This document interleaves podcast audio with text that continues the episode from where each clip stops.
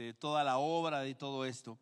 Pero bueno, estamos eh, frente a circunstancias que no cambian, independientemente de cómo se dan las cosas en nuestra vida. Eh, hay momentos en los que podemos estar sufriendo, padeciendo, eh, momentos en los que podemos estar enfrentando adversidades, problemas, dificultades, y otros en los que podemos estar más tranquilos, podemos tener victoria, podemos tener eh, momentos de, paz.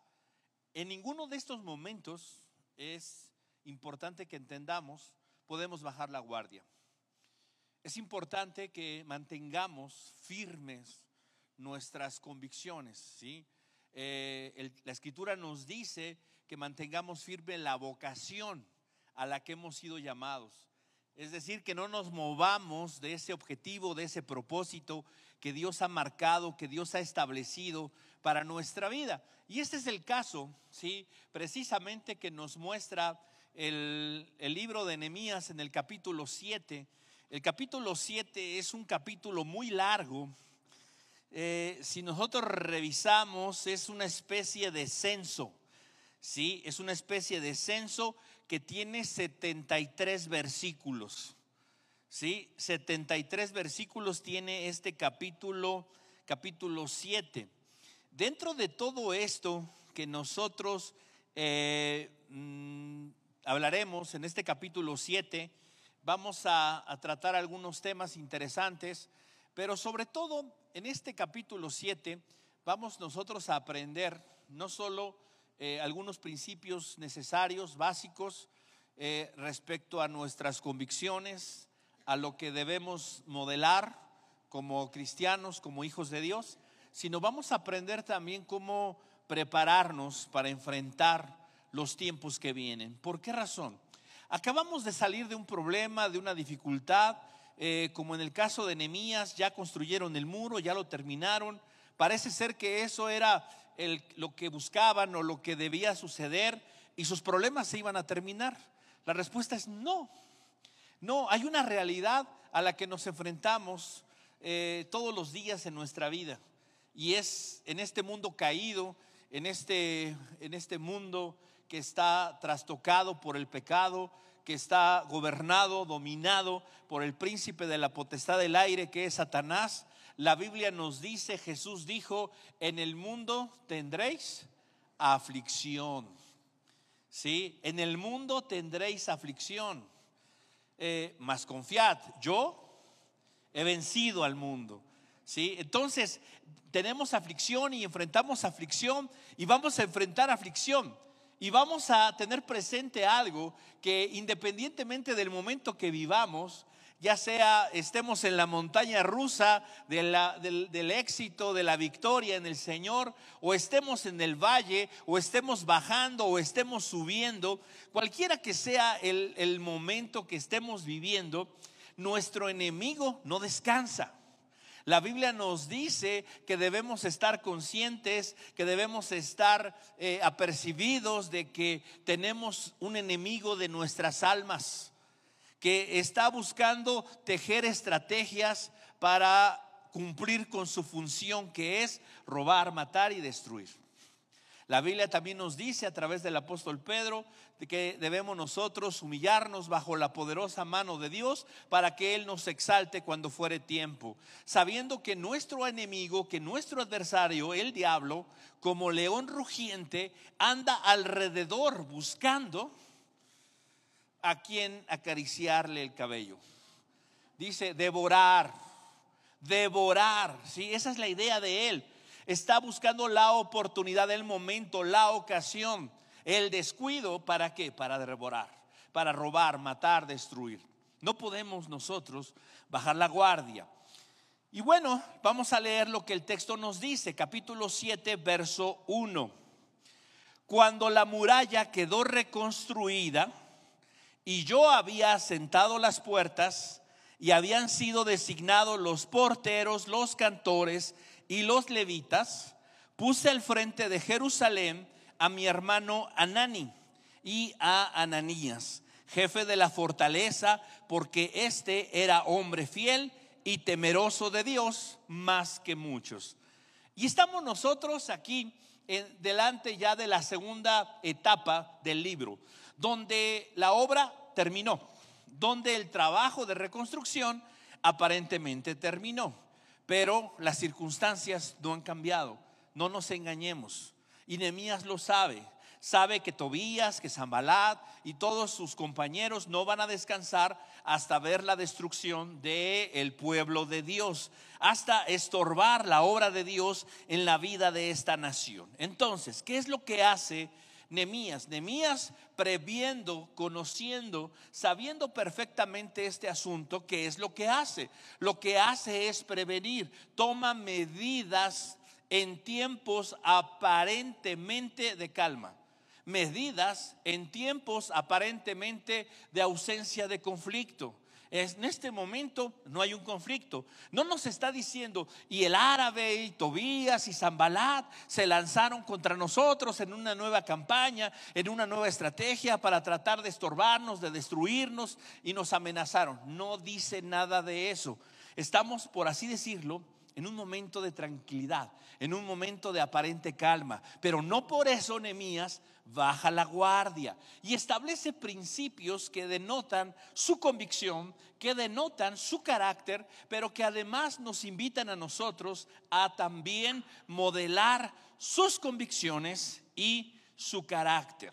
Y esto es precisamente lo que hace Nehemías. ¿Qué es lo que hace?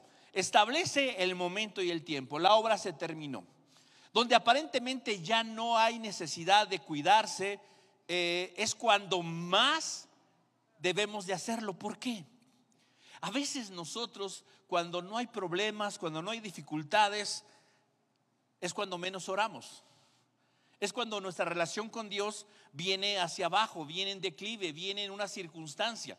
¿Qué pasa cuando tenemos un problema? Cuando tenemos una necesidad. No estamos ahí duro y dale, duro y dale, Señor, Señor, Señor, acuérdate, eh, aquí estoy, Padre, te pido, Señor, intercedo por esto, te pido por mi mamá, te pido por esto, te pido por aquí, por mis hijos, por mi trabajo, por mi negocio, por mi salud, por esto. Señor, Señor, estoy ahí duro y dale, wow, y te sientes así, muy, muy, muy en comunión con Dios.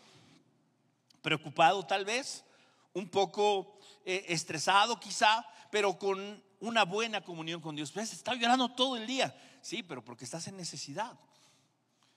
Ahora, cuando todo va bien, todo el tiempo estamos, eh, Señor, Señor. No, es, es una situación más o menos común que cuando estamos en necesidad, cuando estamos atravesando un conflicto, un problema, es cuando mejor comunión tenemos con Dios, aparentemente, o en la mayoría de los casos. ¿sí? Habrá quien diga, no, cuando tengo problemas, dificultades, cuando menos estoy orando. ¿Por qué? Porque estoy preocupado, porque estoy estresado, porque estoy afanado. Sí, quizá. Sí, tal vez. La Biblia dice que estás preocupado, estás afligido, haz oración. Entonces es como el camino que la Biblia nos marca. Pero cuando todo va bien, generalmente pone, bajamos la guardia. Y es precisamente lo que no debemos de hacer. ¿Qué hace Nemías en este caso? Dice, eh, ya habían asentado las puertas. Y fíjense cómo establece él algo aquí muy importante. Tres cosas que aquí establece con respecto a los muros y con respecto a lo que sucedía en el alrededor de Jerusalén, que es, designó porteros, cantores y levitas. Esto parece ser algo simple, algo sencillo, algo que no tiene mayor trascendencia. Es como decir, le puse una chapa, le puse un seguro y, lo, y pinté la puerta, ¿no? Ah, qué padre, pues todas las puertas normalmente tienen eso. Y bueno, pues dice que puso eh, porteros, cantores y levitas, pues sí, pues es, es Israel, son los judíos, es, es, es importante, todo esto es como parte de, ¿no? Y sabes, a veces nosotros en la trivialidad, en lo cotidiano que a veces vivimos, eh, nos olvidamos de cosas que son relevantes o no le damos la importancia a algunos aspectos que son verdaderamente no solo relevantes, sino necesarios, sino eh, los requerimos para que nuestra vida pueda estar protegida, pueda estar cuidada. Y evitemos las tragedias, los, las dificultades, las adversidades. Si no prevenimos, sí podemos lamentar. Cada uno de estos personajes que fueron establecidos tenía una función específica. Y nos habla no solamente de un buen líder que es previsor, de un buen líder que le preocupa a la gente, que le preocupa lo que sucede, lo que le sucede al pueblo. Porque la muralla ya se acabó. Pero ¿cuál era el objetivo de terminar la muralla? ¿Cuál era la idea en este aspecto o en este sentido de que la muralla se terminara? ¿Admirarla? No. Porque sabemos nosotros no solamente que el templo no era el mismo que había construido Salomón, no tenía la gloria, el esplendor de aquel templo maravilloso. Y la gente que lo conoció, el de Salomón, veía el de Zorobabel y lloraba y decía, qué tragedia, ¿sí? Qué tristeza, qué dolor. Es el templo, pero no es aquel. Los muros definitivamente, aunque ya estaban terminados, no eran, no tenían el esplendor de la, de la obra de, de canteranos, no. Eran muros que reconstruyeron los que trabajaban la plata, los que trabajaban con las ovejas, los que trabajaban del servicio casero, doméstico, los comerciantes, los levitas, estos, aquellos. En realidad la mayor parte de la gente que trabajó en la obra de reconstrucción de los muros no se dedicaba a eso. ¿Has intentado levantar un muro? Tú ves al albañil y tú ves, agarra la mezcla, pone el tabique y se ve tan sencillo, se ve tan fácil. A ver, hazlo. No, no, no, no sabes lo que dices. Si tú crees que es fácil, tiene ciencia.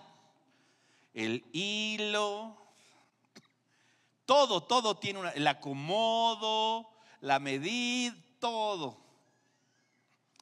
No es fácil. Ahora imagínate, gente que no hacía eso, dedicándose. ¿Cómo quedó aquel muro? Bonito, bien, dejémoslo en bien.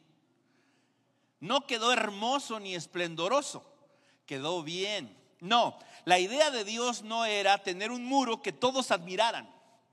La idea de Dios en este caso no era algo que pudiera atraer las miradas, no. La idea de Dios ahora era brindarle al pueblo protección, cuidado, identidad, seguridad respecto a su vida, que no tuvieran que estar con, con, el, con el pensamiento de nos van a atacar, nos van a asaltar, vamos a sufrir, nos van a invadir. No, era brindar seguridad.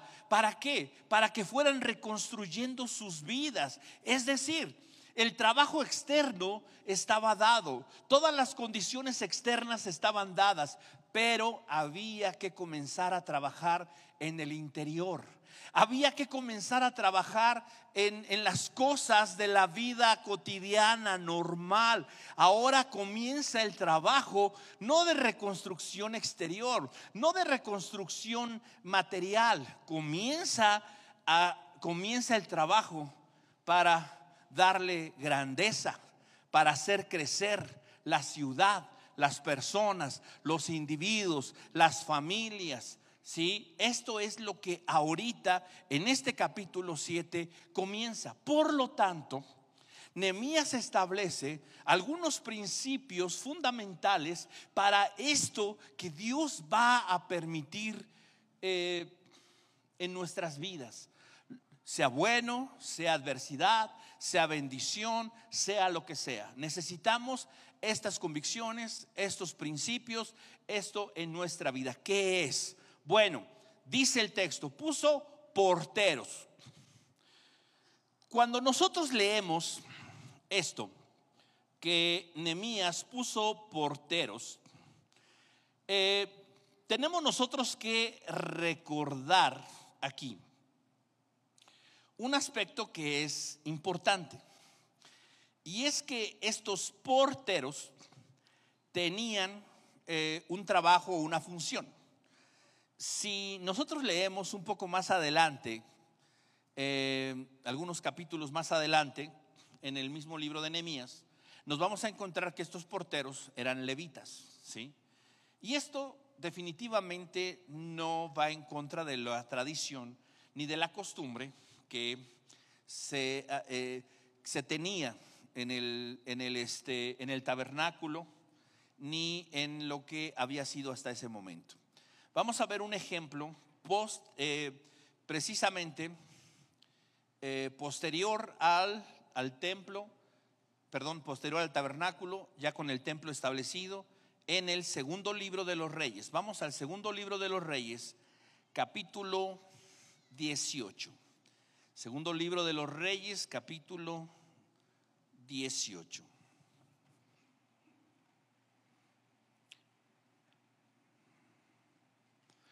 Perdón, no, estamos, estoy en, no, no es el... Mm, a ver, permítame un segundo. Aquí está. Es primero, es el primer libro de las crónicas, perdónenme. Este es otro. Si nos alcanza el tiempo, vamos a ver ese. Pero vamos a ver primero este, primer libro de las crónicas, capítulo 9, verso 17. 9, 17. ¿Ya lo tenemos? Bien.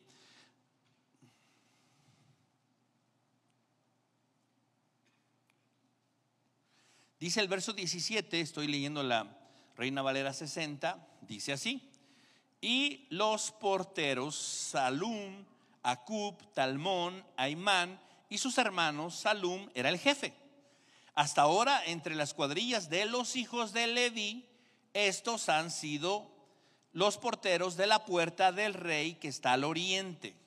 Salum, hijo de Coré, hijo de Ebiasaf, hijo de Coré, y sus hermanos los coreitas, por la casa de su padre, tuvieron a su cargo la obra del ministerio, guardando las puertas del tabernáculo, como sus padres guardaron la entrada del campamento de Jehová. Y Finés, hijo de Eleazar, fue antes capitán sobre ellos, y Jehová estaba con él. ¿Sí? ¿Quiénes eran los porteros? Los porteros eran eh, descendientes de Leví, ¿sí?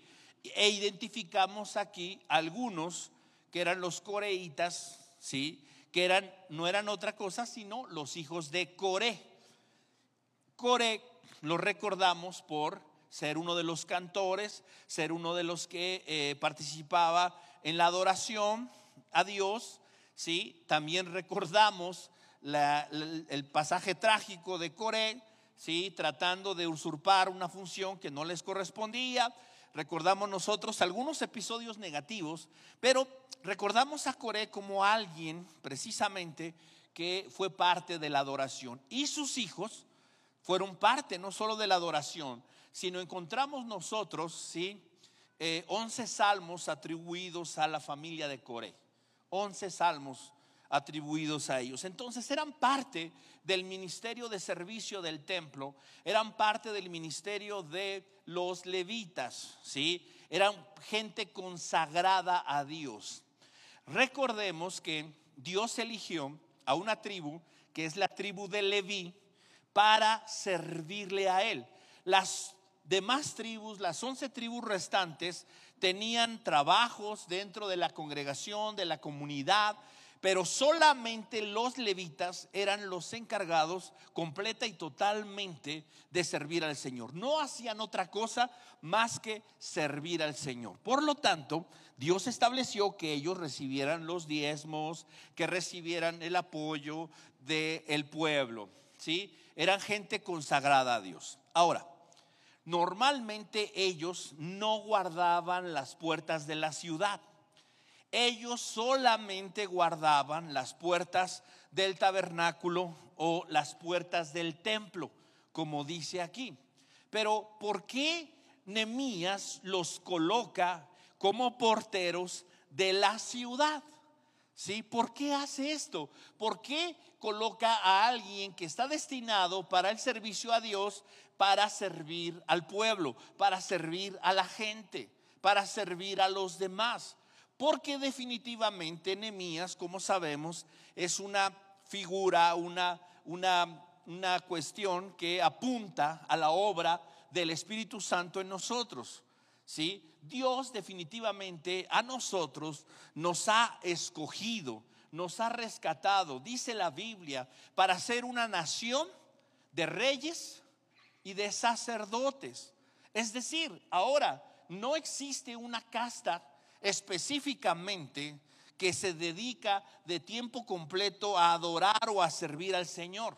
No, todos nosotros formamos parte ahora de esa familia que sirve y que adora a Dios. No podemos nosotros olvidar ni perder de vista que de hecho esa es la función principal por la que nosotros fuimos creados, que es la adoración, el glorificar a Dios como principio fundamental de nuestra vida. ¿Por qué hace esto Nemías? Porque mira, hay algo importante. Los porteros, ¿qué función tenían? ¿Qué trabajo desarrollaban? Dice el verso 3. Entonces les dije, no se abrirán las puertas de Jerusalén hasta que caliente el sol y estando todavía los porteros en sus puestos, se cerrarán y atrancarán las puertas. Designen también guardias de los habitantes de Jerusalén, unos en su puesto de guardia y otros en su casa. Estos porteros, sí, estos porteros tenían la función de cuidar quién entraba, quién salía. Tenían la función de cerrar, de resguardar las puertas, la ciudad. ¿sí? Vemos más adelante también cómo se les da una orden específica a los porteros en el libro de Nehemías, unos capítulos adelante, seis capítulos adelante, para que no dejen entrar comerciantes en día de reposo, porque se quebranta el día de reposo a causa de los paganos. Entonces, ¿cuál era la función de estos porteros? Cerrar y abrir la puerta. Parece un trabajo común, parece un trabajo normal, parece un trabajo que no se necesita ser espiritual para desarrollarlo, pero una de las cosas, como dije, era cuidar que no entrara nadie, ¿sí? Ni personas, ni en momentos, ni en circunstancias que pudieran alterar la vida del el pueblo de Dios, ni pudieran trastocar el propósito de Dios. De tal manera que Nemías coloca porteros, ¿sí? Que tenían visión espiritual, por así decirlo, en lugares comunes. ¿Por qué? Porque hay algo que nosotros necesitamos entender y es el hecho que nuestra vida, por común, sencilla, cotidiana y poco espiritual que parezca, necesita tener una visión espiritual. Necesita tener una perspectiva divina. Si nosotros leemos la primera carta del apóstol Pedro, ¿sí? Podemos encontrar ahí el deseo de Dios de que eh, la iglesia tenga una perspectiva divina. Una perspectiva divina, dirían algunos, una cosmovisión cristiana respecto a las cosas que suceden, respecto a los falsos maestros, respecto a la santidad, respecto a todas las cosas. Esa es la idea de Dios, que nosotros en este mundo nos podamos conducir sí como seres humanos normales, pero también como peregrinos, que nuestra visión no sea terrenal. No améis el mundo ni las cosas que están en el mundo. ¿Sí? El que ama al mundo, el amor del Padre no está en él. ¿Por qué? Porque el mundo pasa y sus deseos, mas el que hace la voluntad del Padre permanece para siempre.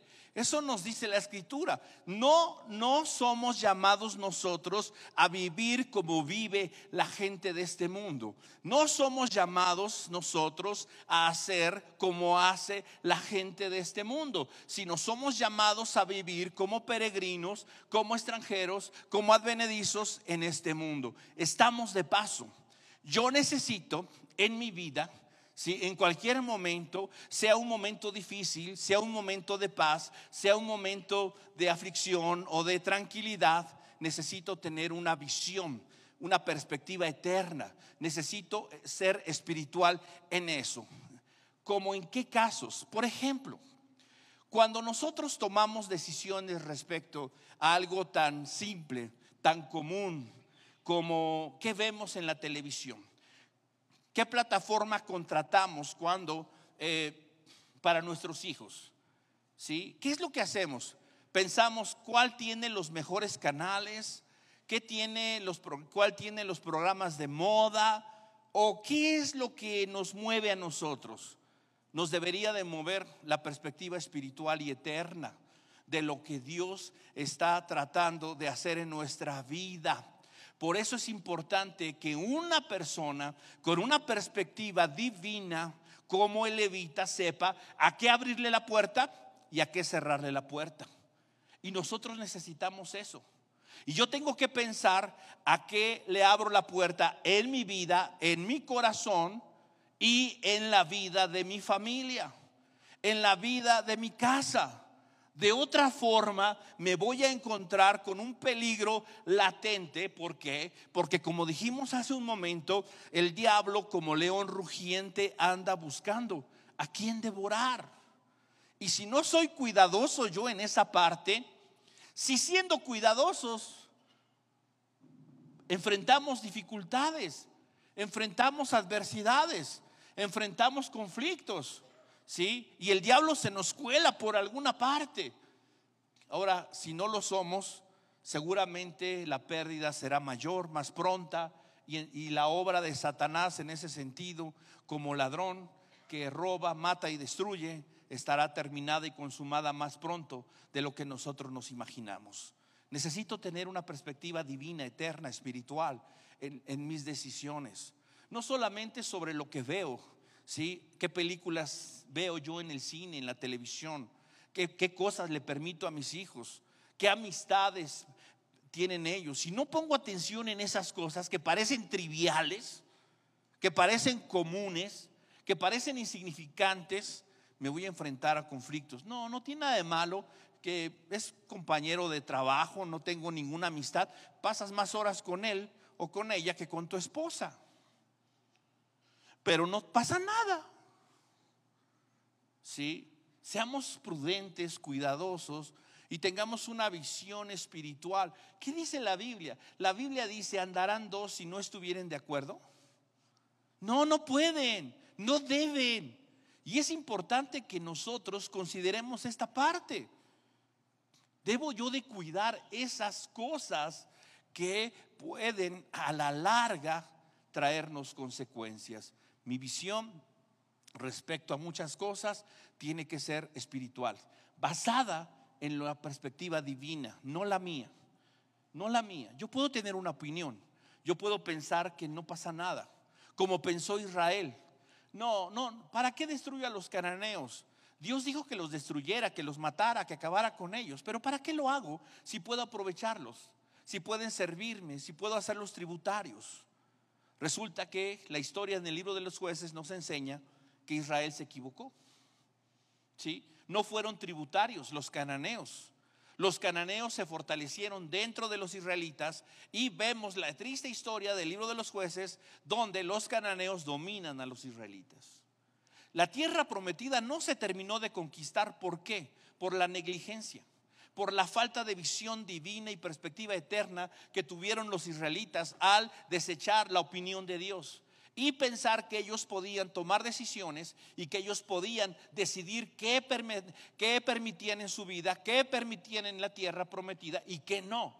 No, no podemos hacer eso, porque el final de esto es una trágica historia, cautividad, pecado, desobediencia que trae consecuencias. No podemos hacerlo. Necesitamos poner porteros en nuestra vida, ser porteros de nuestra vida, de nuestra casa, de nuestra familia, con una perspectiva eterna, con una perspectiva divina. No solo se colocaron porteros, sino se colocaron cantores y levitas. Estos tres personajes pertenecen a la misma familia.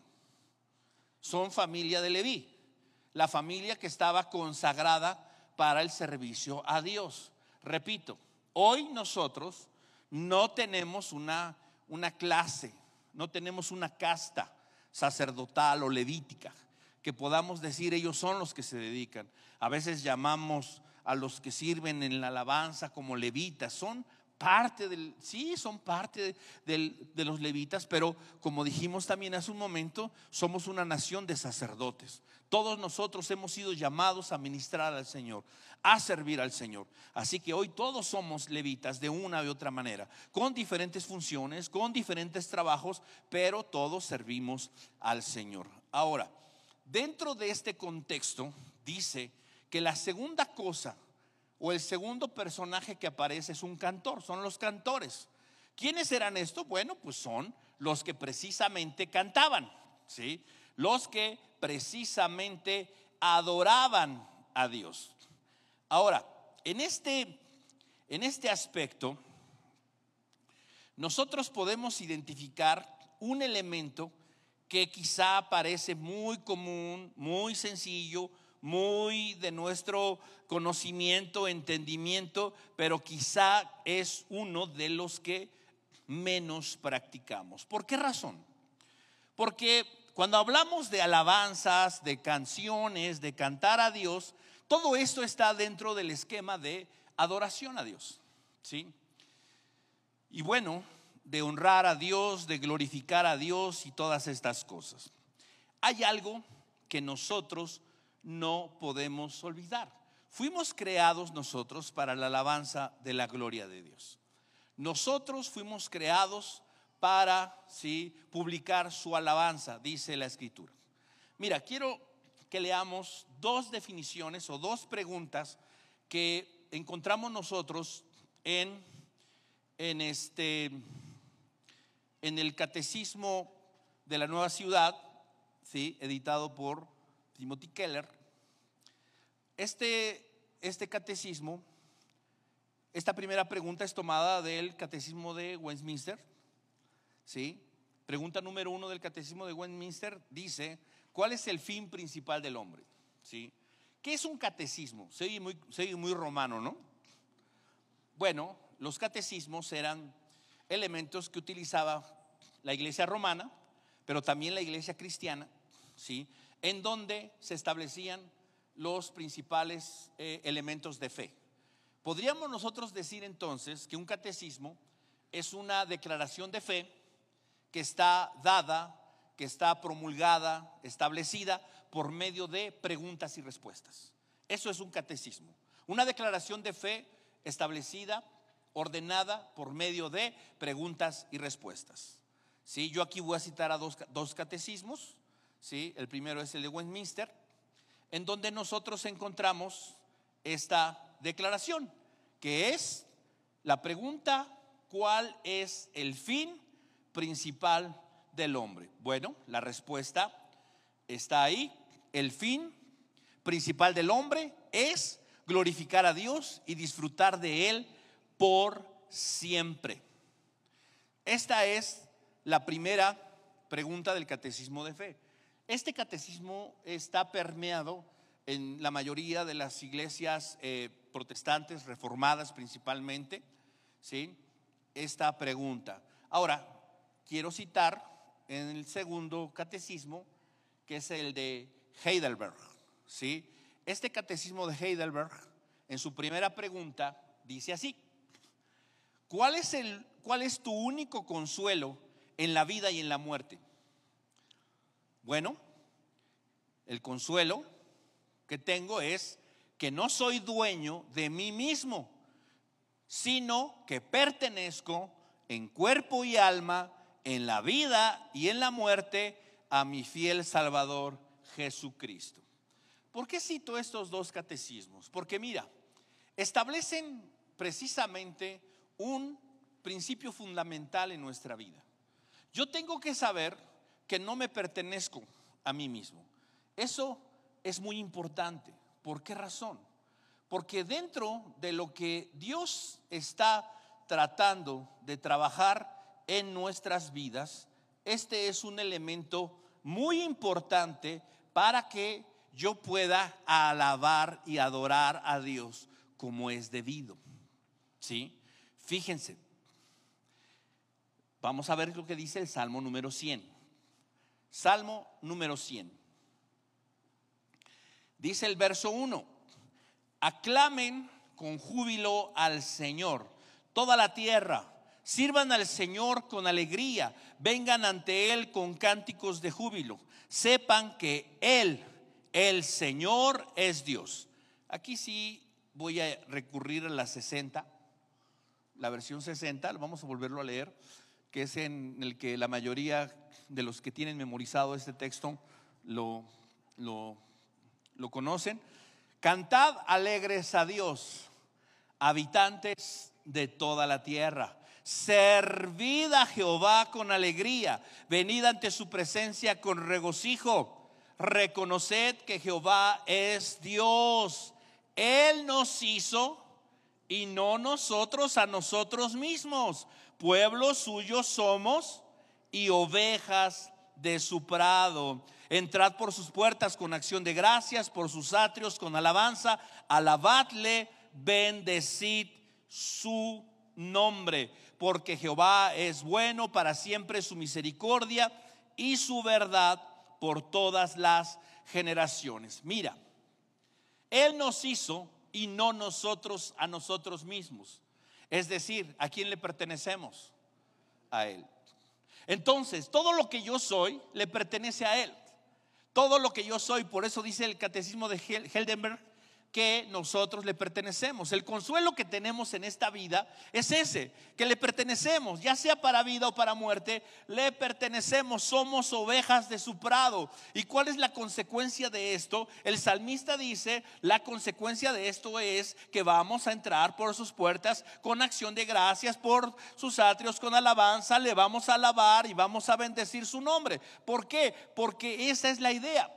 Dice el catecismo de Westminster, ¿sí? ¿Cuál es el fin principal del hombre? El fin del principal del hombre es, dice, glorificar a Dios y disfrutar de Él por siempre. Fuimos creados con esa idea, no solamente sí, glorificar a Dios y de aquí para allá, no, es el hecho de que nosotros podamos y glorifiquemos a Dios, le da un sentido de propósito a nuestra vida. ¿Por qué? Porque el hombre busca llenarse y saciarse de todo. Dice el Señor, ¿por qué gastáis vuestro dinero en lo que no sacia? Te quieres tapar y no te calientas. Comes y no te sacias. ¿Por qué? Porque no estás viviendo el propósito para el que fuiste creado.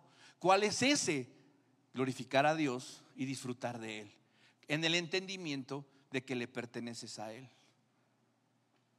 Entonces, todas estas cosas generan algo en nuestra vida. ¿Qué generan en nuestra vida? Generan adoración, generan alabanza.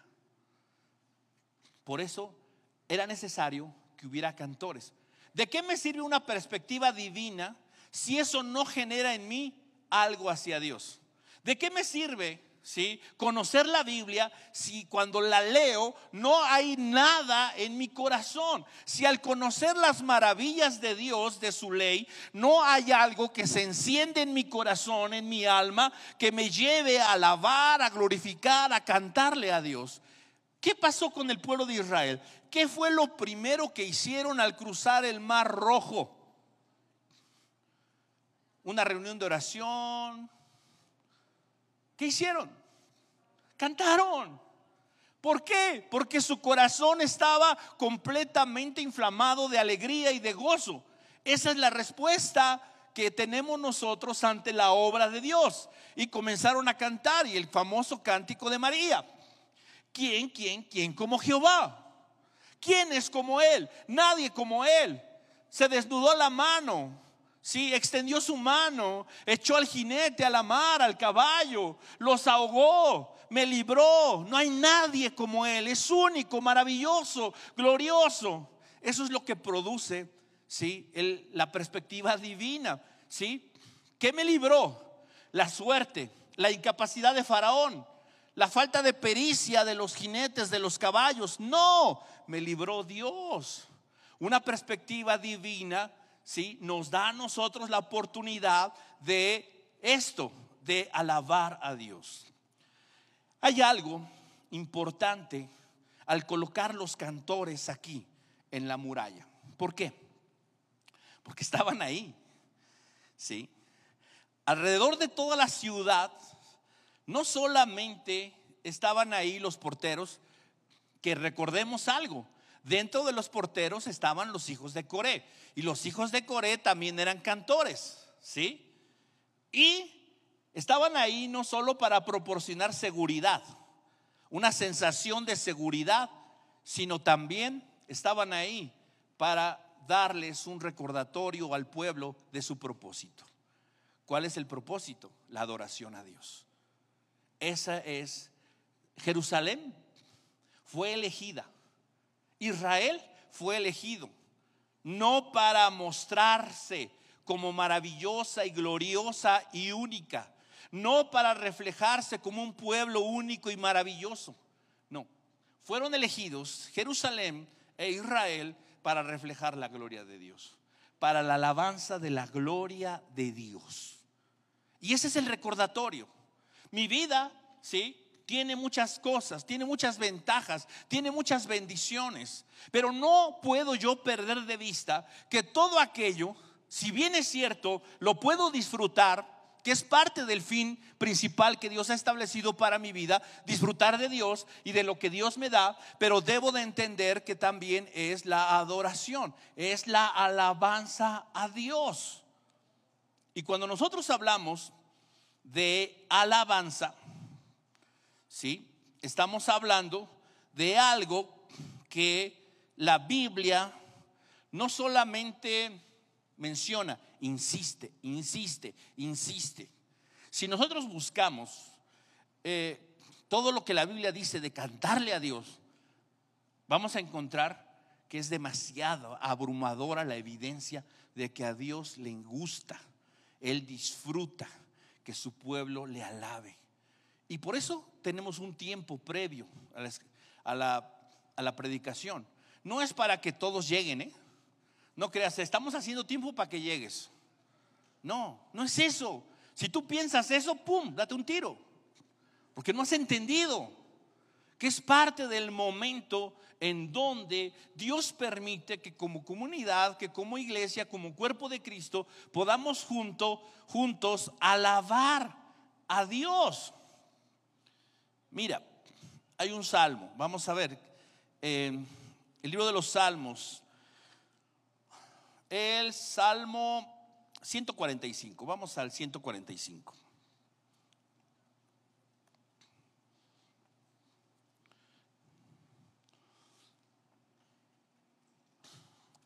Por cierto, los jueves estamos comenzando eh, una serie que, del libro de los Salmos hemos titulado Una vida de adoración, donde vamos a revisar varios salmos precisamente con la idea de tener este concepto claro en nuestra vida a pesar de cualquier circunstancia, adversidad, problemas, depresión, tristeza, lo que sea, cómo vivir adorando a Dios. Esto lo podemos encontrar muy claro en el libro de los Salmos.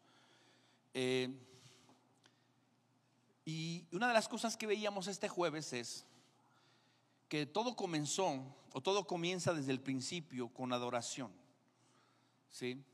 la visión que tiene Juan del trono de Dios, hay adoración. ¿sí? en el cielo, en el trono de Dios, en la sala del trono, en el centro de comando de todo el universo donde está Dios. Todo gira alrededor del trono y del que está sentado en el trono. Vemos nosotros al final en el Apocalipsis, en la eternidad, en la Nueva Jerusalén, Todo gira alrededor del, del Señor. Todo gira alrededor de Dios. Y termina el verso 3 diciendo, y todos sus siervos le adoran. Comienza todo con adoración, termina con adoración. Y vemos nosotros a los ángeles, a los ancianos, a los seres vivientes y a todo el cuerpo celestial cantando, alabando, adorando a Dios. Ese es el fin, es el propósito mayor que tenemos nosotros como, como criaturas de Dios, como hijos de Dios. Pero mira cómo dice el Salmo aquí, en esta parte. Te exaltaré, mi Dios, mi Rey. ¿Sí? Y bendeciré tu nombre eternamente y para siempre. ¿Cuándo es que nosotros vamos a bendecir el nombre? Cuando los domingos voy a la congre, cuando voy camino al trabajo y para no aburrirme, para no dormirme, pongo unas alabanzas, ¿no?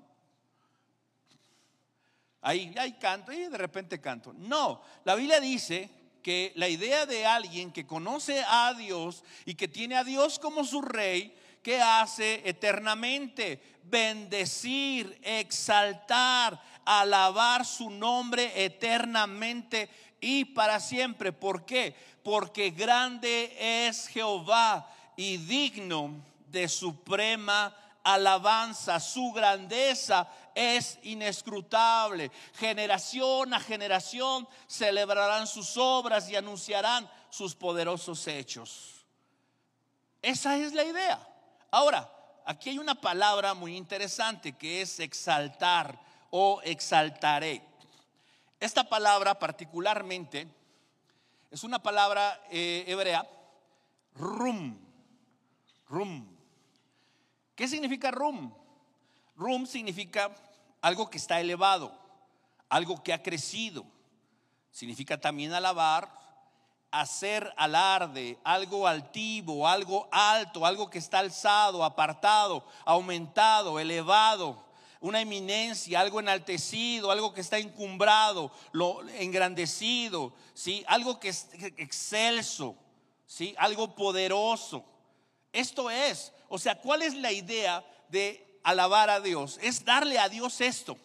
Cuando nosotros adoramos, la alabanza que a Dios le agrada, que Dios disfruta, donde Dios se goza y que el salmista dice, yo qué voy a hacer, te exaltaré exaltaré, te voy a dar a ti el lugar más elevado, te voy a encumbrar, te voy a engrandecer, te voy a poner en el lugar más elevado de mi vida. Mi boca te bendecirá. Generación a generación van a celebrar tus obras y eso les llevará también a hacer lo mismo. ¿Por qué es tan importante esto? Tú cuando cantas, ahora también hay que ver que cantas, ¿no? Porque dices, tristemente, hoy mucho de lo que se canta no exalta al Señor. ¿Sabes a quién exalta mucho de lo que se canta hoy? Nuestras emociones, nuestros sentimientos. Ay, estaba yo triste, estaba yo tirado y tú me levantaste, ay, qué bonito siento. ¿Qué estamos exaltando? Podemos pensar que estamos exaltando la obra de Dios en nosotros, pero ¿sabes qué? Tristemente nos estamos engañando. ¿Por qué? Porque estamos exaltando nuestras emociones.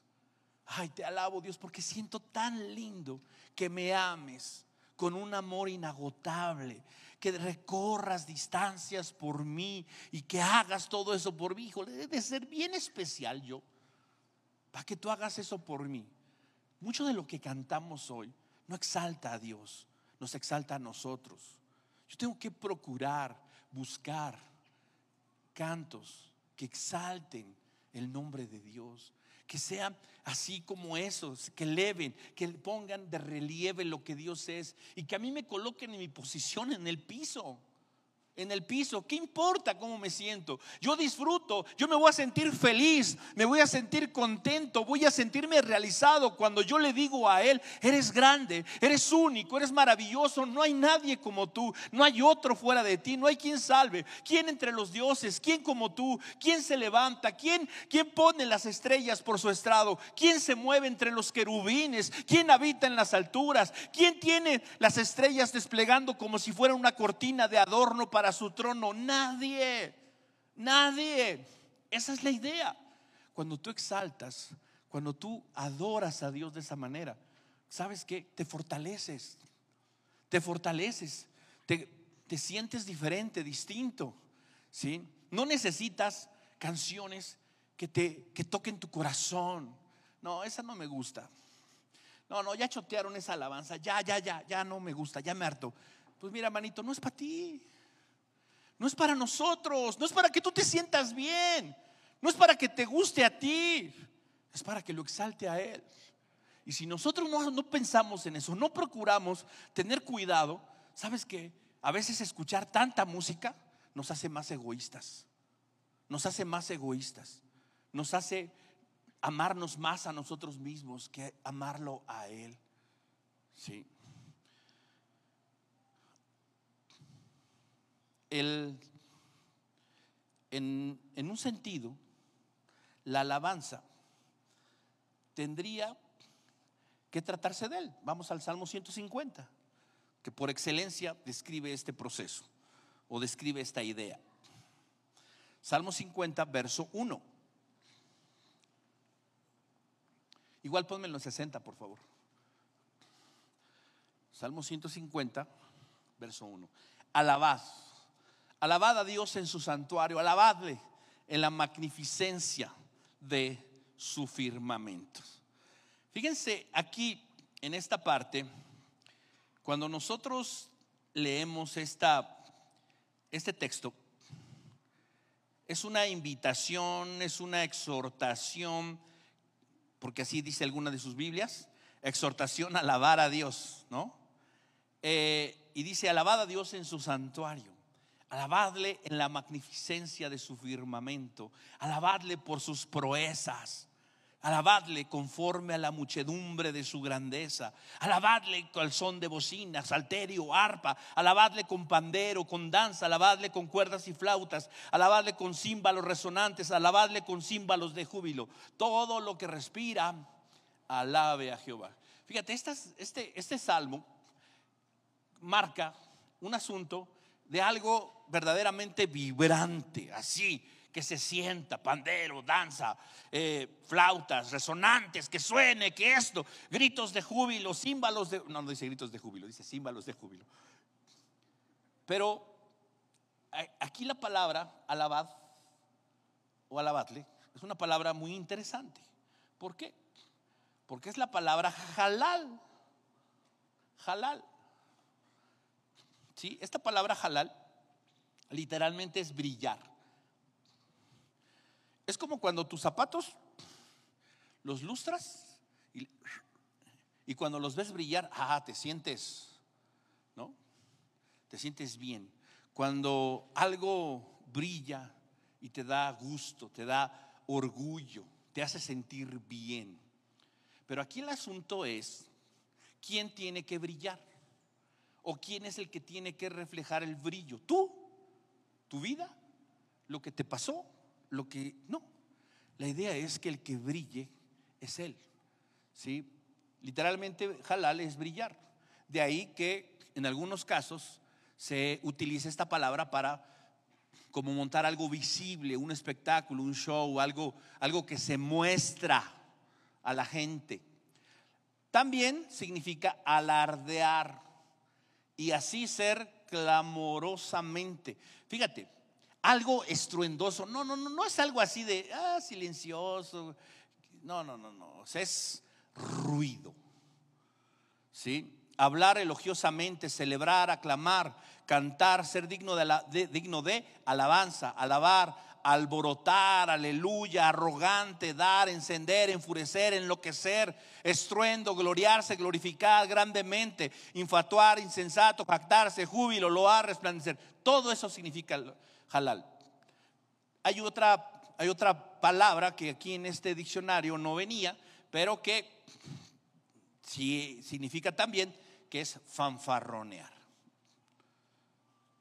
¿Te acuerdas cuando Elías estaba en el, en el Monte Carmelo y están los profetas de Baal ahí haciendo de todo para que su Dios les oiga?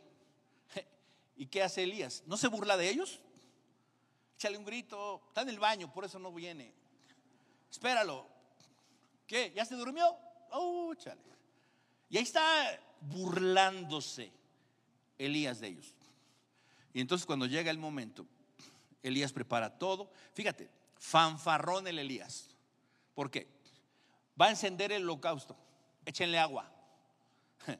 O sea, este no solo lo va a encender, sino lo va a encender mojado. Es un fanfarrón. Es un presumido. Pues ese es el tamaño de mi Dios, óyeme. Eso es. ¿Por qué? ¿Y por qué Elías fanfarronea, alardea, ¿sí? alborota, enloquece y se gloria? ¿Por qué hace eso? Porque sabe quién es su Dios. Porque lo conoce, porque sabe que no lo va a avergonzar, porque sabe que no lo va a dejar desamparado, porque sabe que aunque 10 millares de gente se acampen contra él, él lo va a librar.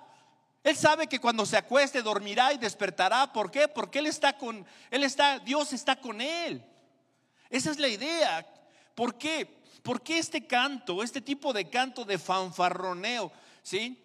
Hay un canto que dice, avergonzó a Baal, destrozó a Dagón, sí.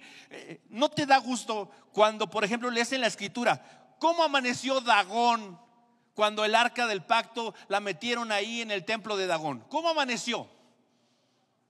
Manco y postrado delante del arca. Ese es nuestro Dios. Un Dios fuerte, un Dios temible, un Dios que avergüenza a cualquiera.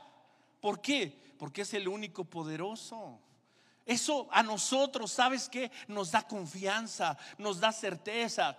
El diablo, ¿qué quiere hacer? Intimidarnos, amedrentarnos, tener esas actitudes que nos hagan temer y encerrarnos. Y no, yo sí soy cristiano y aquí no me meto con nadie y le tengo miedo a esto. No, no. Es importante que nosotros practiquemos este tipo de adoración, de alabanza a Dios, porque esto estimula nuestra fe. Esto estimula nuestra vida. No nuestro amor a nosotros mismos, nuestra fe, nuestra certeza, nuestra confianza en Él, solo en Él. Entonces necesitamos una visión eterna, una visión espiritual. Necesitamos tiempo de alabanza, de alabar, de cantar. No importa que cantemos feo. No importa. ¿Sí? Canta solo de preferencia si cantas feo. Yo canto feo y yo canto solo. A veces. Pero es bueno, es bueno cantarle a Dios, cantores. Luego dicen levitas. Todos eran levitas. Pero en este caso se destaca el término levita en el contexto histórico como los que enseñaban la ley, los que enseñaban y daban sentido a la ley y a la enseñanza de la ley. Entonces, no solo necesito una perspectiva eterna, necesito practicar la adoración, el cantarle a Dios, pero bíblicamente, como Dios manda. ¿Sí? Y necesito el discipulado, el que me enseñen, el que alguien me guíe, el que alguien me disipule y que alguien le dé sentido a lo que Dios quiere de mi vida. ¿sí? Dependencia, de comunidad, del liderazgo, de los maestros. No puedo ser orgulloso y soberbio y pensar que puedo vivir, que puedo seguir adelante con la restauración de mi vida si no tengo alguien sobre mi cabeza que me enseñe, que me guía, que me comparte, que me estimula las buenas obras, que me estimula el temor a Dios necesito yo el discipulado. Entonces, estas tres cosas son las que puso alrededor. ¿Sí? Puso ahí a cuidar la muralla. Y son tres cosas que no son negociables, sí o sí. Necesitamos nosotros practicarlas, vivirlas. Estas, ¿para qué? Para estar protegidos y seguros. Y viene después el, el verso, dice el verso 2, puse al frente de Jerusalén a mi hermano Anani. Ay, este, el nepotismo, ¿no? ¿A quién pongo al frente? Pues a mi hermano. ¿Por qué? Pues porque es mi hermano. No. ¿Sabes? Aquí el nepotismo no es nepotismo. Aquí el poner a su hermano no era nepotismo. ¿Por qué? Este Anani, ¿sabes por qué está Nemías ahí? Porque Anani fue de chismoso.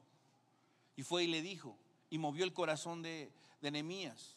Este Nehemías tenía una carga sincera, tenía una carga correcta, adecuada por la obra de Dios. Y eso lo sabía Nehemías y lo puso al frente de Jerusalén, ¿sí? ¿Por qué? Porque eso es importante, ¿sí? Es importante tener personas que tengan una carga genuina por nuestra vida, por lo que nos pasa, ¿sí?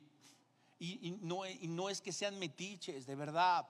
Necesitamos gente así cerca de nosotros, gente que le preocupemos. Estoy solo, nadie me quiere, nadie, uy, ya estás como Elías.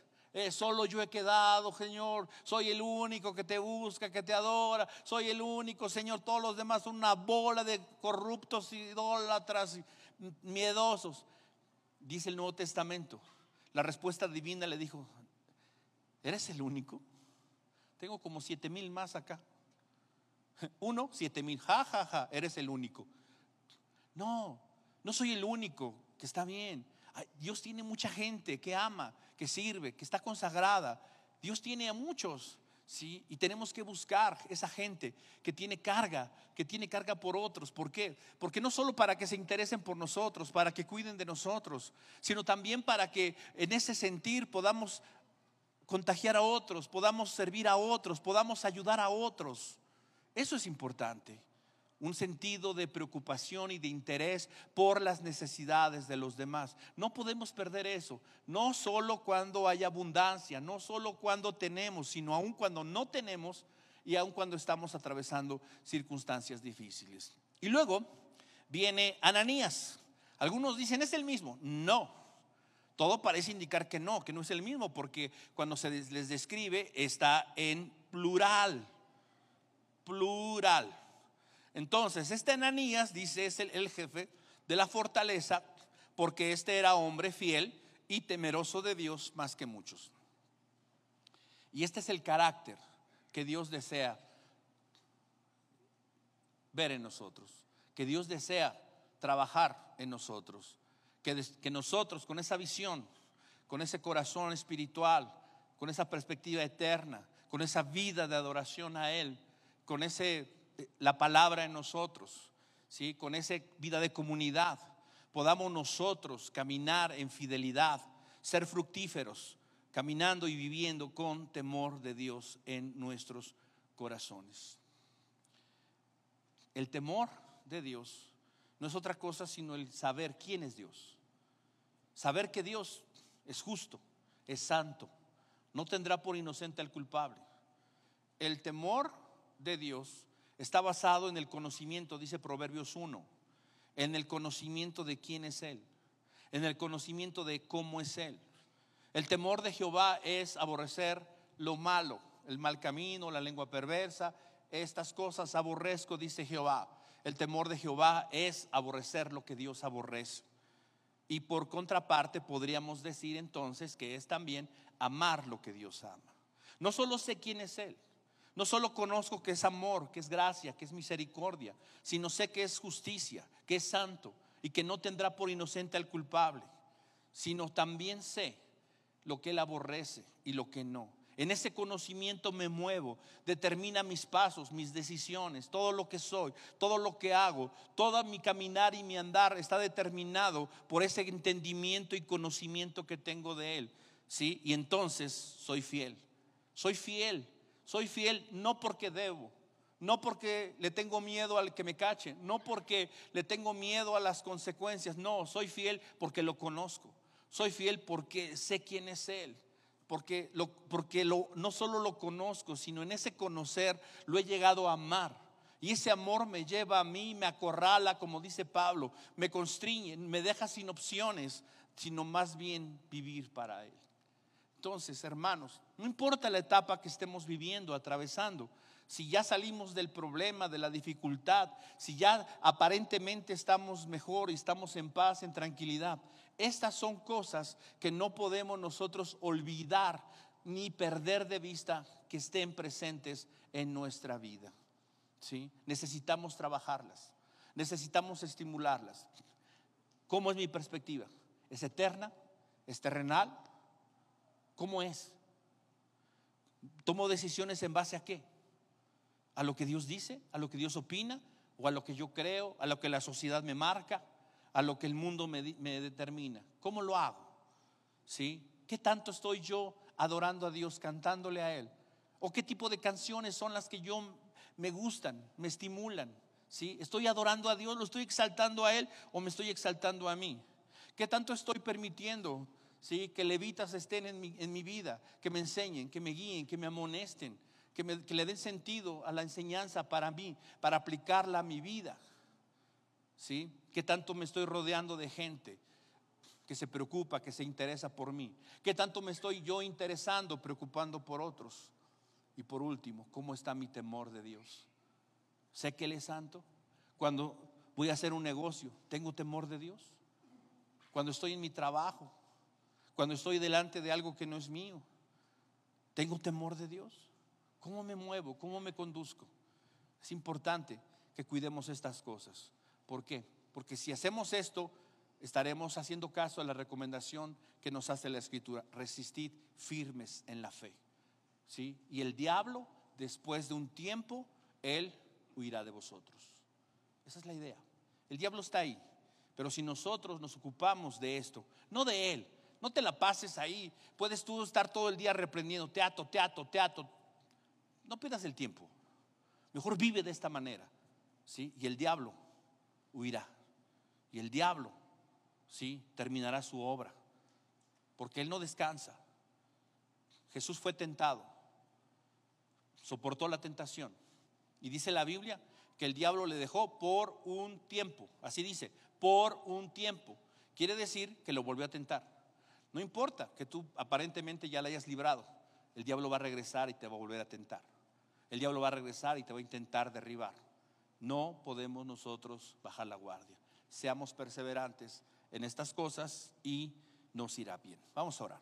Dios, te damos las gracias por tu palabra, Señor, porque ella nos enseña y nos muestra todas las cosas que necesitamos cuidar, poner en nuestro corazón, en nuestra vida.